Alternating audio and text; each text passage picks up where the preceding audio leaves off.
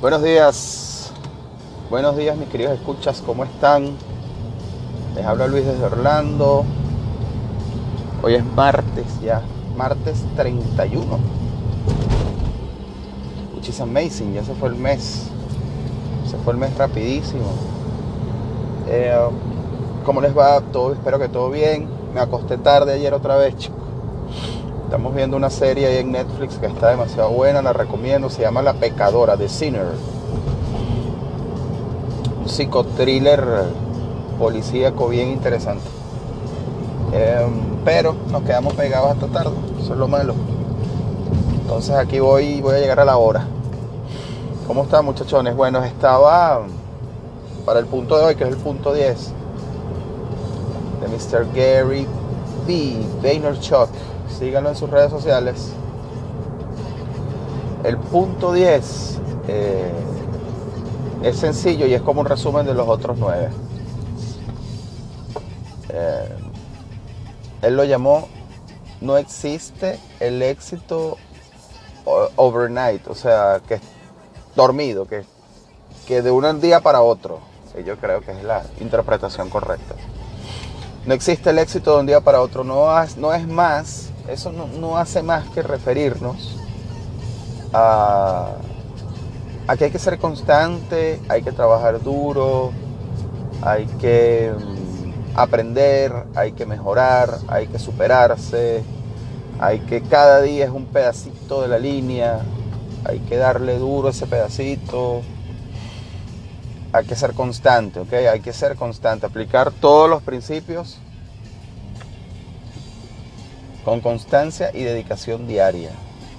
Es la única forma de, de tener éxito en, cualquier cosa que emprendamos. No importa si es un negocio, no importa si es una pareja, no importa que, lo que sea. Hay que tener éxito, hay que tener, perdón, constancia en todo lo que emprendamos. Entonces con, con esto de, con el punto 10, que hay que ser constante o no hay éxito de un día para otro, culminamos las 10 primeras ideas de Gary Vee para tener éxito en cualquier cosa que emprendas, ¿no? Eh, pero esto no termina aquí, imagínate. Yo, algunos se preguntarán, pero Luis, carajo, pero Luis, ¿qué, ¿qué hace Luis hablando de eso? Si Luis llegó a este país sin nada y en Venezuela tampoco era que tenía un negocio o que era un tipo así asado, ¿no? Para el juicio y la cosa. Pero yo tengo un motivo del por qué estoy haciendo esto y les voy a echar el cuentico rápidamente. Yo estaba haciendo con todo esto, con todo, hablarles de esto es evidentemente hablarlo para mí mismo también, porque así como yo comparto esto que, está, que llegó a mi vida y me está enseñando cosas, yo tuve la idea de compartirlo con todo el que me quiera escuchar. Entonces, así aprendemos todos. O sea, si se genera una duda, podemos discutirla juntos, si, si, experimentamos algo y oye, mira, ¿qué te parece si hago esto o aquello? Podemos hacerlo juntos. O sea, hacer una cosa interactiva es mi idea, ¿no? No ha pasado. O ha pasado quizás con mis más allegados, que son personas que siempre me están dando el feedback, lo cual agradezco mucho. Pero se preguntan, pero Luis, ¿qué ha emprendido? Luis, ¿qué ha hecho? Bueno, yo estaba haciendo un recuento de mi vida completa estos 43 años durante, haciendo este ejercicio con, con lo de Gary Vee, ¿no? Y fíjate que una de las primeras cosas que yo emprendí, yo estaba como en sexto grado de la primaria. Era un sueño de niño, obviamente. Sexto grado, qué claridad podría tener, ¿no? Y tenía a mi papá, que mi papá siempre fue conmigo un pana, pues muy, muy pana. Y fuimos muy, eh, somos, anoche hablamos y somos muy panas, somos muy amigos, pues. Por eso nuestras discusiones han sido como de amigos, pues, así como bien intensas pero siempre estamos ahí, siempre estamos juntos, entonces no significan nada al final, ¿no? O sea, dos, dos, dos puntos de vista diferentes que se encuentran y luego concilian. O sea, nunca ha sido, a pesar de que han sido bien feos a veces, nunca ha sido nada de, de, mucha gravedad al final. Al final es mi papá, yo soy su hijo y eso no lo, no lo cambia nada. Entonces, una de las primeras cosas que yo emprendí fue en, Venezuela, en Caracas, para esa época que yo estaba en sexto grado, estaban de moda unas cosas que llamaban las minitecas. La miniteca es lo que ahora llaman un display o un DJ o un... No sé si tendrá un nombre nuevo. Yo me quedé en DJ. ¿Qué era esta cosa? Claro, antes era muy aparatoso. Me imagino que la misma tecnología, ¿no? Era todo grande, era muy, muy aparatoso. Era un camión con las cornetas, las luces, la vaina. Era, era una cosa. O sea, todo el que tenía miniteca en Caracas era eran adinerados, pues. Eran adinerados que además hacían dinero, más dinero, cobrándote para ir a las fiestas, cosa que está muy bien, era su negocio, ¿no?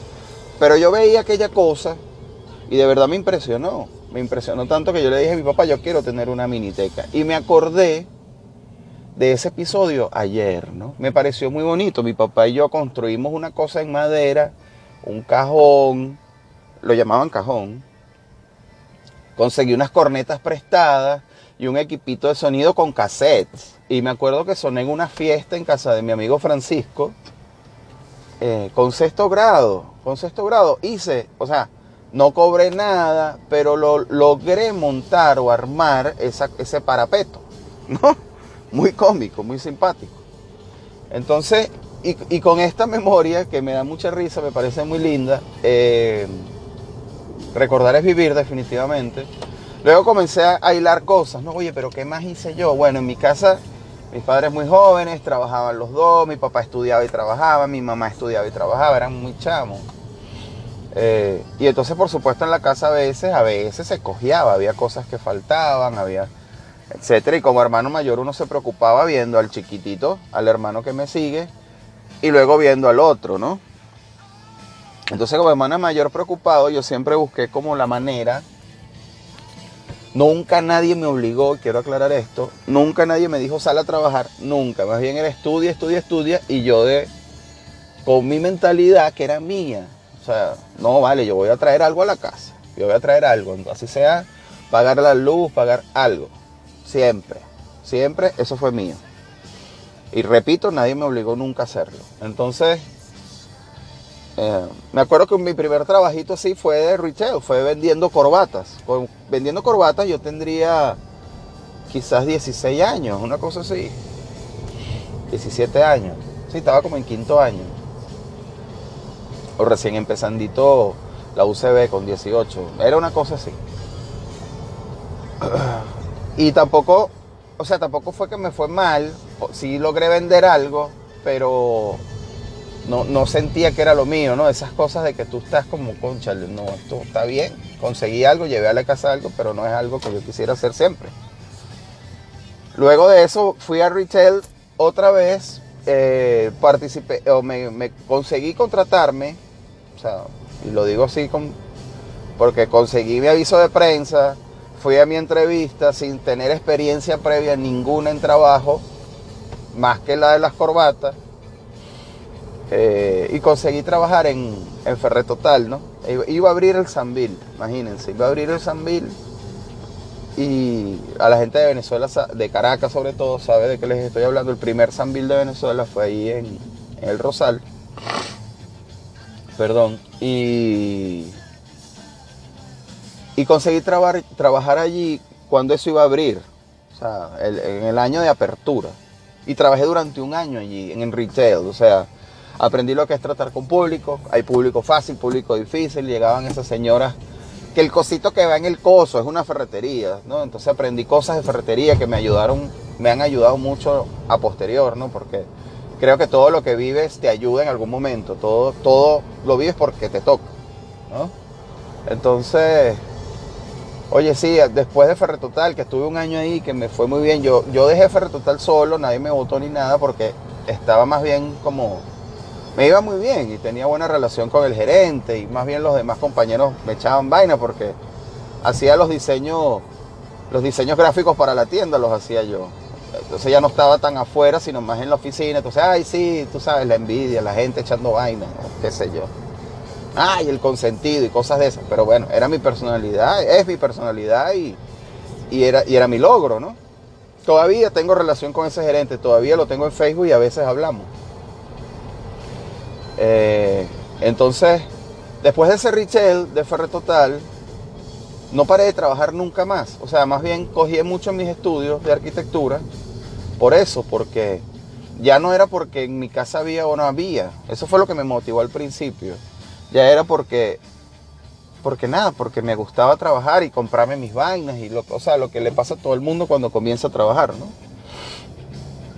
Entonces, eh, eso era un emprendimiento. O sea, ¿por qué? Porque bueno, la miniteca obviamente era más un sueño de niño que nada, pero fíjate, se materializó, se logró, se hizo.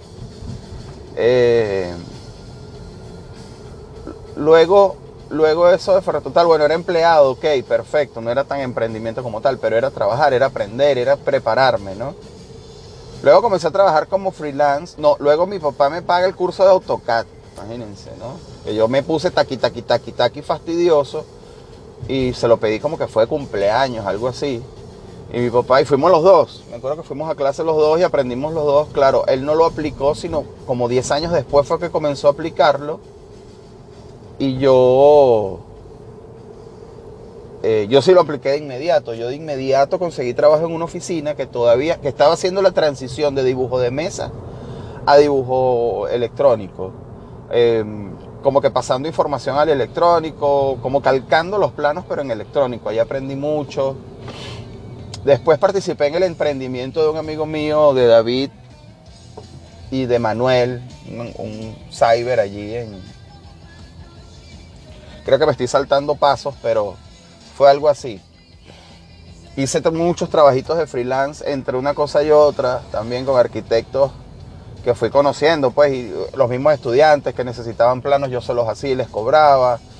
Eso es un emprendimiento. O sea, trataba de estudiar, pero también le hacía los trabajos a los demás. O sea, estaba en las dos cosas.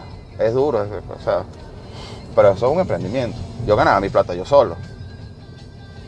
Luego me empleo otra vez porque siento que tengo que ganar más.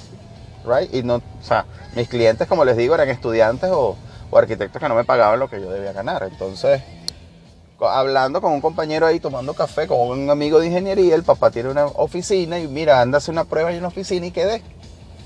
Entonces esa oficina fueron cinco años trabajando allí para la industria petrolera, que en Venezuela, como bien saben, era, era un país saudita, como decimos.